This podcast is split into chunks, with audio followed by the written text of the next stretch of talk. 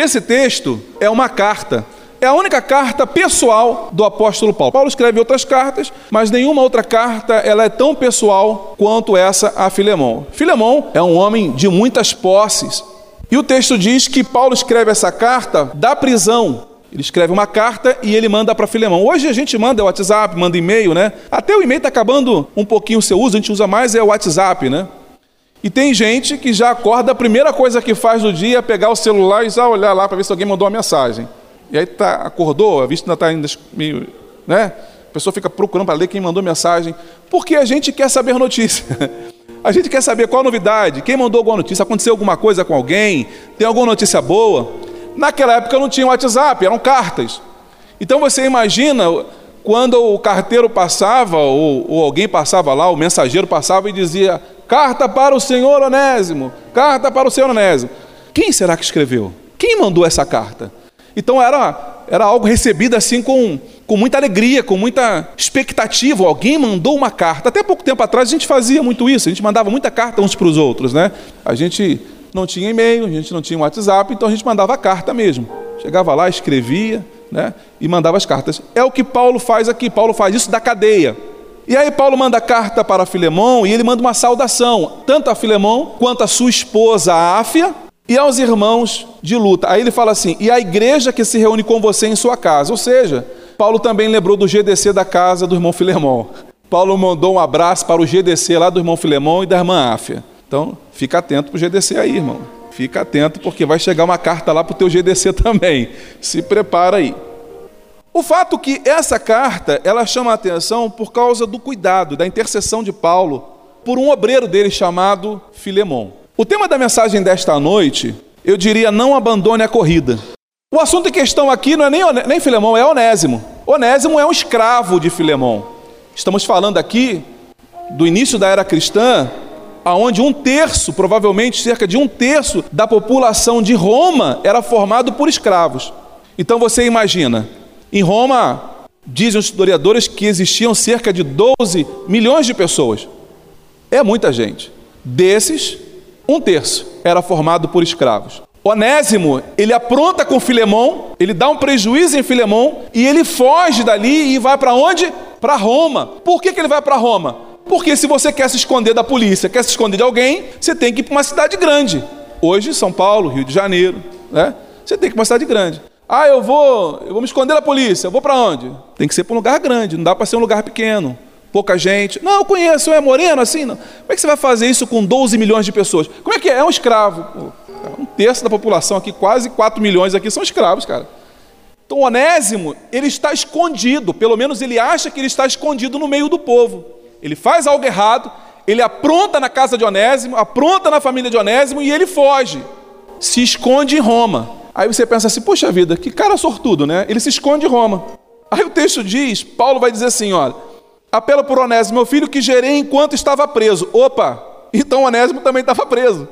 Porque se Paulo vai gerar Onésimo na prisão, vai gerar Onésimo, é porque Onésimo está preso junto com ele. O camarada pronta na casa de Filemão, faz algo errado ali, e ele foge para Roma não é para mudar de vida. Ele foge para Roma para continuar na bagunça. Ele foge para Roma para continuar na gandaia, para continuar fazendo aquilo que o coração manda fazer. Só que quando ele chega em Roma, a conversa é diferente. Pum, grampearam ele, prenderam Onésimo. Agora ele é um preso, é um escravo que está preso.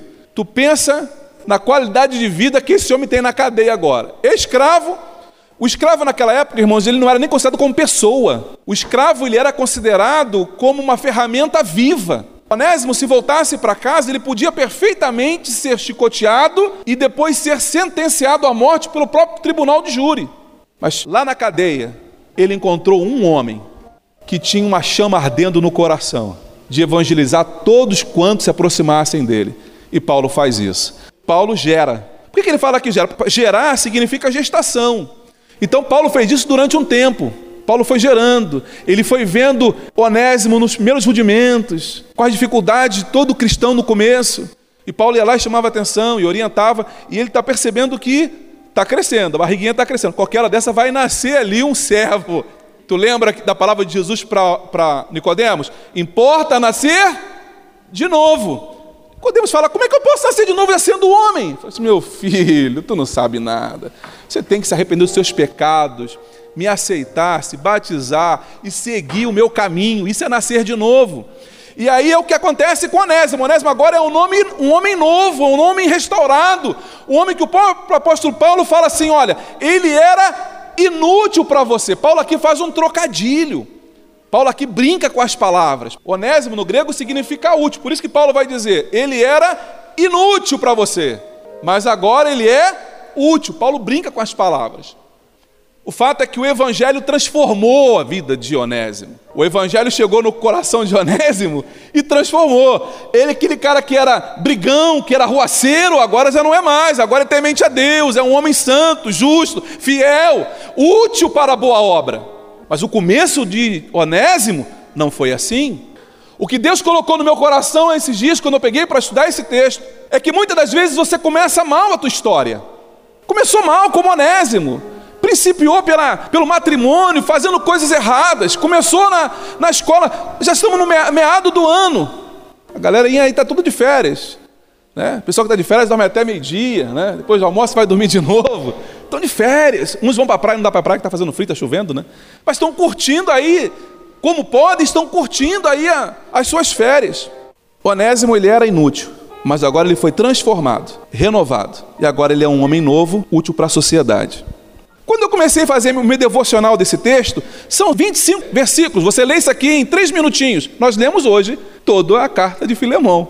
Então, quando a carta chegou lá na família de Filemão, Filemão não gastou mais do que três minutos para ler essa carta. Mas não se engane com o tamanho do frasco do perfume. Tem gente que pensa que os mais caros são os vidros maiores, são os menores. Essa carta aqui de Paulo a Filemão eu, eu tive que parar porque eu falei, gente, eu comecei a estudar e comecei a. Falei, gente, vai virar um estudo bíblico de uma semana esse negócio. Eu vou ter que parar isso? E aí Deus começou a me mostrar uma outra coisa dentro desse texto. Porque o texto começa falando para mim e para você de Onésimo, que começou mal a vida, mas que no meio do caminho teve a sorte de encontrar um homem de Deus que trabalhou nele, que ajudou ele a crescer. E o final de vida dele é esse aqui ele é um homem útil. A Bíblia não fala, mas a história cristã, se você pegar os livros de Eusébio de Cesareia, se você pegar outros historiadores da época, eles vão dizer para você que Onésimo, que começou como escravo fujão, escravo do, do, do prejuízo, ele conclui a história dele como bispo de Éfeso. Você já pensou nisso? Ele começou a vida dele como um ladrão, porque deu prejuízo lá, roubou a família e fugiu. Começou mal a história, começou mal a carreira, mas quando ele chega lá no final da vida dele, escreve-se o que de Filemão? Aquele trambiqueiro, sem vergonha, mulherengo, safado. Não. Filemão agora ele é o bispo da igreja em Éfeso, é um pastor da igreja em Éfeso que está discipulando, está treinando, está trazendo outras vidas para o reino, está falando do amor de Jesus, está falando do quanto o Senhor é importante e o que Deus fez na vida dele. Aí eu continuei lendo esse texto. Eu li a carta, eu li algumas vezes, eu coloquei no meu, no meu celular e eu vinha para aqui para a extensão ouvindo esse versículo. Acabava, eu voltava ao aplicativo. Aí eu ouvia de novo. Eu ouvi essa, essa carta aqui acho que umas 300 mil vezes essa semana. Vindo para cá e, e andando na estrada, eu botava para ouvir. Em casa eu lia, no carro eu ouvia. Quando chegou no versículo 24, meu coração começou a queimar. Eu falei, Jesus, o que, que é isso? Aí eu parei e eu comecei a olhar com mais atenção o texto. Vem comigo nessa história aqui, vem comigo assim como também Marcos. Opa, Marcos, quem é Marcos? Aí eu marquei na minha Bíblia: Aristarco, Demas e Lucas, meus cooperadores. Eu marquei Marcos e marquei Demas. Aí eu descobri uma coisa interessante. João Marcos é aquele filho da irmã Maria, que Pedro vai na casa dele bater lá e eles estão orando. A família de João Marcos era uma família que orava, era uma família que buscava a presença do Senhor. Atos no capítulo 12, versículo 12, vai dizer que João Marcos é criado em um ambiente de oração. Olha o que diz o versículo. Atos 12, 12. Diz assim: Percebendo isso, ele se dirigiu à casa de Maria, mãe de João, também chamado Marcos, onde muita gente se havia reunido e estava orando. A formação de João Marcos é uma formação de oração. João Marcos começa a sua história como? Numa família envolvida com oração, envolvida com revelação, envolvida com a presença de Deus. João Marcos é um garoto privilegiado. Porque ele acorda de manhã, ele não acorda ouvindo um funk lá, não. Ele acorda de manhã ouvindo glória a Deus, aleluia, santo é o teu nome. Opa, que que é isso? Tu já pensou um ambiente desse? Você acordar num ambiente desse? De glória a Deus e aleluia, de manto de revelação, de poder, de glória, de unção que vai, de unção que desce. João Marcos, ele é nascido, ele é gerado nesse ambiente, ele começa muito bem a sua história. Aí o texto diz, no capítulo 13, logo um capítulo depois de, de Atos dos Apóstolos, que quando Paulo e Barnabé foram para, para Chipre, João Marcos estava com eles como auxiliar. Paulo passa na casa da Maria, vê aquele menininho ali, cheio da unção. Paulo passa lá e ele olha e vê aquele garotinho ali e fala assim: é, vem comigo. Paulo pega João Marcos e leva João Marcos na viagem para Chipre. João Marcos tem o privilégio de começar o seu ministério do lado dos grandes homens da história bíblica, Paulo e Barnabé. No meio do caminho, a viagem de Paulo era muito boa, né? Porque Paulo levava chicotada numa cidade, era apedrejado em outra, era caluniado em uma outra lá, era condenado à morte aqui, era colar. A viagem de Paulo era assim. Quando João Marcos viu aquilo, ele falou assim: "Não, tô fora. Para mim era só glamour, para mim era só, para mim era só glória, para mim era só microfone". Eu já falei isso aqui para vocês. Quem olha a vida do altar, a vida do sacerdócio, pensa que é uma coisa assim. Você não sabe o preço que a gente paga por estar em cima do altar. Você não tem noção. Me preocupa às vezes quando alguma, algumas pessoas pensam, pastor, eu vou abrir uma igreja. É, meu filho, você vai abrir igreja? Você está pensando que isso é birosca? Você está pensando que isso é. Pensando que isso é o quê? Não, porque eu vou, eu vou abrir. Aí sofre, sofre, sofre, porque não consegue entender a diferença das coisas. João Marcos não consegue seguir com Paulo. O texto diz que João Marcos, no versículo 13 do capítulo 13, fala assim: João os deixou ali e voltou para Jerusalém. João Marcos simplesmente não aguenta a rebordosa, ele não aguenta a pressão do ministério. Pastor, me ligam de madrugada, pastor. Pastor, o telefone toca às três da manhã. Pastor, tá difícil. Pastor, tá difícil. João Marcos desiste. Ele volta atrás do ministério dele. Aí você fala: puxa vida, João Marcos começou bem, mas no meio do caminho João Marcos vacilou, pisou na bola. Mas aí Paulo escreve a Timóteo, no capítulo, no segunda carta de Paulo a Timóteo, no capítulo 4, versículo 11, Paulo manda uma carta e fala assim: Olha, quando vocês vierem, me tragam João Marcos, porque agora ele me é muito útil. A história não conta como é que João Marcos se acertou no meio do caminho. A história não mostra como é que João Marcos voltou, caiu no arrependimento e voltou atrás daquela decisão. Mas o fato é que Barnabé trabalhou na vida de Marco, melhorou a vida de Marcos, ajudou Marcos a caminhar, ergueu, porque irmãos, cair faz parte do processo. Às vezes a gente desiste no meio do caminho, às vezes a caminhada é difícil mesmo. Às vezes acontece um monte de coisa e a gente pensa assim: ah, pastor, estou quase desistindo. Eu sei que é difícil, mas levanta e anda. O Senhor que te toma pela tua mão, Ele que te esforça, Ele te diz: eu te ajudo. Você não vai ficar no meio do caminho, não. Você não vai morrer no deserto no meio do caminho. A palavra de Deus para você é que você saiu do Egito, mas você vai chegar na terra prometida. Não vai ficar pelo meio do caminho, não. Deus não vai permitir você ser enterrado no deserto. Não tem lápide no deserto, não tem memórias no deserto. Você não vai terminar a tua vida no esquecimento, não. Texto diz que Paulo fala: me manda João Marcos, porque agora ele é muito útil. Então eu tenho uma, uma segunda história.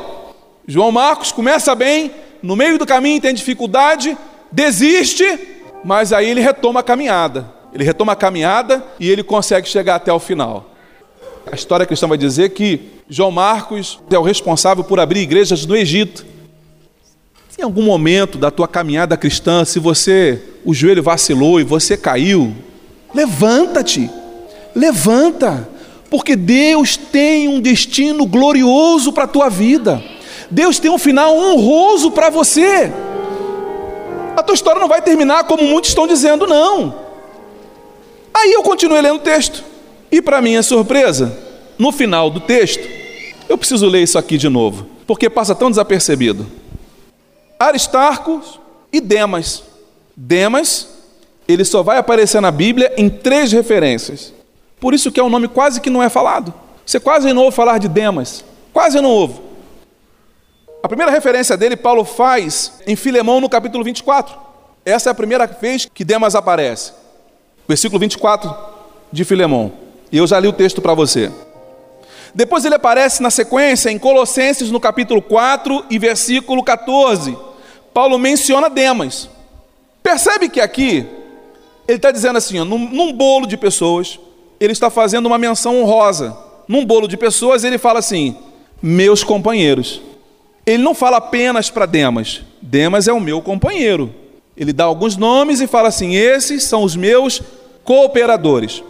É a primeira referência de Demas. Quando você vai para a segunda referência em Colossenses, Paulo fala assim: Saúdo-vos Luca, o médico amado, vírgula, e Demas. Ele não dá nenhuma nota a respeito de Demas. Ele foi apenas educado. De repente Demas estava perto e ele o meu amigão do peito, ó, oh, o meu queridão, o meu companheiro, o fiel, o que ajuda, o que não, o que está sempre ali comigo, o que não reclama, o que não murmura. Ele falou: não posso falar isso, cara. O cara murmura o tempo todo. O que, que eu vou falar? Não posso falar coisa boa, então não vou falar mal também. Né? vou ficar quieto, vou encerrar a carta assim. Ó. Então, ah, tá, tá. E Demas também. Ele termina falando de Demas sem nenhum elogio. A segunda carta. Na terceira carta, quando Paulo escreve a Timóteo no capítulo 4, versículo 10, ele diz que Demas o abandonou, porque amou o presente século. Porque amou. Eu até anotei aqui a versão Reina Valera, a versão em espanhol, ela diz assim: Porque Demas me ha desamparado, preferiu que este mundo e se não ha ido a Tessalônica. Ele preferiu aquele mundo. Que Demas, ele preferiu este mundo. Demas começa a ser lembrado por Paulo em Filemão como um dos cooperadores. Começou bem. Não tem muita pompa, mas começou bem a caminhada. No segundo momento, no segundo passo, ele nem menciona mais nada. Ah, é, tá, médico, Lucas, o médico amado, tá, e Demas também. Não faz nenhuma menção honrosa a Demas. Na segunda referência de Paulo a respeito de Demas, ele fala assim: olha, porque Demas me desamparou, me abandonou para poder amar esse século, para amar esse mundo, para amar as coisas do mundo. Demas começou bem a vida, começou bem a carreira ministerial, começou bem a carreira cristã, e aí ele foi devagarinho, passo a passo, ele foi caindo. Passo a passo, ele foi caindo. Pouco a pouco, aquele colaborador converteu-se num desertor. O título de honra é mudado por um nome vergonhoso. Demas começou bem, no meio do caminho perdeu o brilho e terminou sua carreira de forma desastrosa começou com honra, mas terminou desonrado. Como é que você quer terminar a sua história? Dentro da carta de Paulo a Filemões, Filemão, nós vemos três histórias. Dionésimo, que começou muito mal, mas terminou bem. Nós temos João Marcos, que começou bem, no meio do caminho deu uma rateada, deu uma pisada de bola, vacilou, fez coisas que não era para fazer, decisões erradas, mas acertou o passo. Na época do quartel, quando a gente serviu, a gente fazia isso o dia todo, todo dia, até aprender. Quando a gente marchava, e o pé direito que se marcava o passo, quando você errava o passo e você estava no contrapasso de outra pessoa, você tinha que fazer um para acertar o passo. E aí você ia marchando com todo mundo. E às vezes tinha alguém na, no nosso pelotão, estava todo mundo marchando certinho no compasso, mas tinha o Júlio. O Júlio era o único que marchava no contrapasso. Todo mundo batia esse pé, ele batia o outro. Ô Júlio, aí o sargento parava e falava assim: Ô Júlio, só você que está certo. O resto está todo mundo errado. Por que estão todos errados, Júlio? Vem para cá. Sai de forma, Júlio. Aí o Júlio sai de forma. Aqui, Júlio. Todo mundo aí, pagando 10 flexões. Porque vocês estão errados. Só o Júlio está certo. Vocês estão marchando tudo errado. Aí tu imagina o pessoal como é que olhava para o Júlio, né? Aí, a primeira vez a gente perdoava o Júlio. Depois de pagar 30, 40 flexões, Irmãos, era inevitável. À noite ia rolar uma manta no Júlio. Para para pensar um pouquinho. Se deu o benefício da dúvida. Desse texto de Filemão, eu te aconselho, te oriento a, durante a semana, pegue para ler. São 25 versículos. Nós demos em 3 minutos. Três histórias. Onésimo começou mal, terminou bem. João Marcos começou bem, no meio do caminho vacilou, mas acertou o passo e terminou bem no final. E Demas, que começou bem, vacilou no começo, no meio do caminho e terminou de forma desastrosa. Três histórias. Com quem você quer se parecer nesta noite? Qual é a história que vai ser parecida com a sua?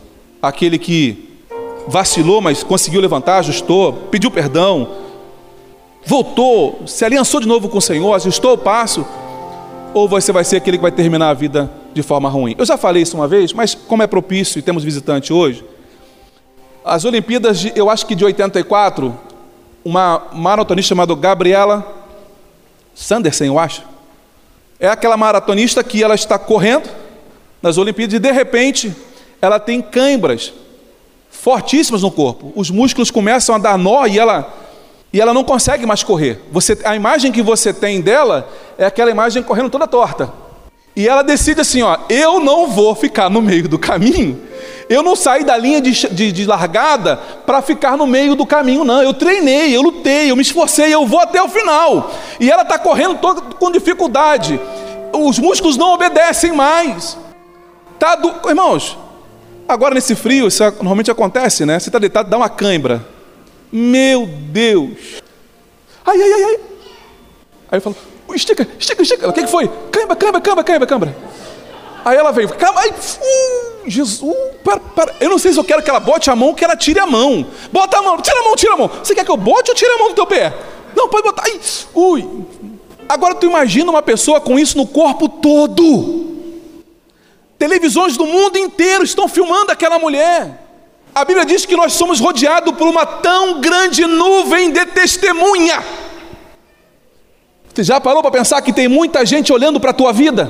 Tem muita gente acompanhando você e vendo qual vai ser o destino da tua vida, que destino você vai dar. Gabriel está correndo. Os médicos param do lado, mas ela fala: não encosta em mim, porque se os médicos colocarem a mão nela, ela é desclassificada. Ela não pode ter ajuda de forma nenhuma. Então você tem uma junta médica do lado dela, querendo atender, e ela fala: Não encosta em mim, ai, está doendo, mas eu vou chegar. De repente, nesta noite, está doendo na tua vida, está difícil a caminhada, está doendo, pastor, está difícil, é perseguição, é mentira, é calúnia, pastor, está difícil caminhar, eu sei, mas continua. Lembra da Gabriele? Continua caminhando, continua caminhando mesmo com dor, continua caminhando. A de levantar e andar, e porque não é aqui o vosso descanso. Continue caminhando na presença do Senhor, está difícil. A gente ajuda. A gente vai orar por você, a igreja vai se levantar. Vamos levantar um clamor pela tua vida. Deus vai te visitar, mas você vai chegar no final, porque aquela mulher ela consegue cruzar a linha de chegada. E aí quando ela cruza a linha de chegada, aí sim ela fala: "Cheguei". Aí ela se joga, se joga nos braços. Se é para se jogar, se jogue nos braços do Senhor Jesus. Se jogue nos braços dele, mas você não vai desistir. Deus me deu essa mensagem para dizer para você nesta noite: você não vai ficar pelo meio do caminho. As pessoas que estão olhando para você vão ver você terminar bem a sua carreira. O que, que o apóstolo Paulo fala? Aleluia! Aleluia! 2 Timóteo capítulo 4, versículo 17, eu estou terminando aqui. Sobre o apóstolo Paulo, você já sabe. O apóstolo Paulo, pedrejado, uma cobra mordeu ele, sofreu naufrágio, chicotada, calúnia, apanhou na rua, passou vergonha, humilhação, foi chicoteado quantas vezes? Paulo tinha razões de sobra para falar assim, meu irmão, depois que eu vim para a igreja, só luta, meu irmão. Depois que eu vim para a igreja, só prova. Depois que eu vim para a igreja, não, irmão, não é só prova, não, é só bênção, é só vitória. Porque em todas as coisas somos afligidos, mas não destruídos. Não somos desanimados.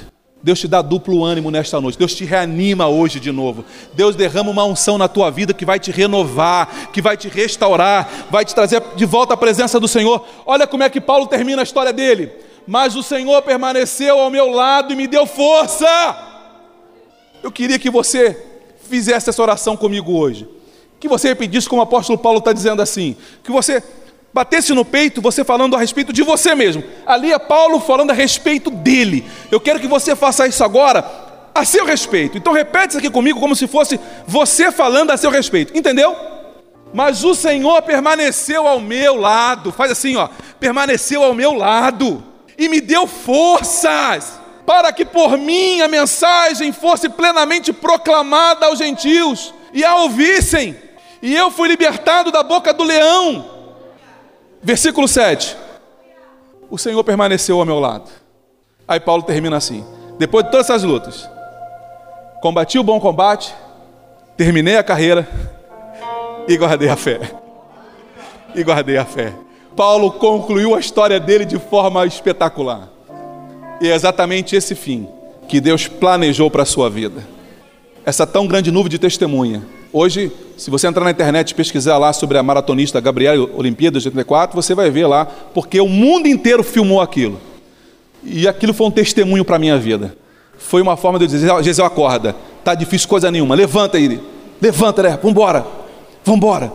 A gente está gerando, irmãos, uma geração todinho, uma geração todinho. Eu morava em Engenheiro Pedreira, interior do Rio de Janeiro, família pobre, pobre de Maré Desci, mas eu estudava em uma outra cidade, porque é onde eu consegui bolsa.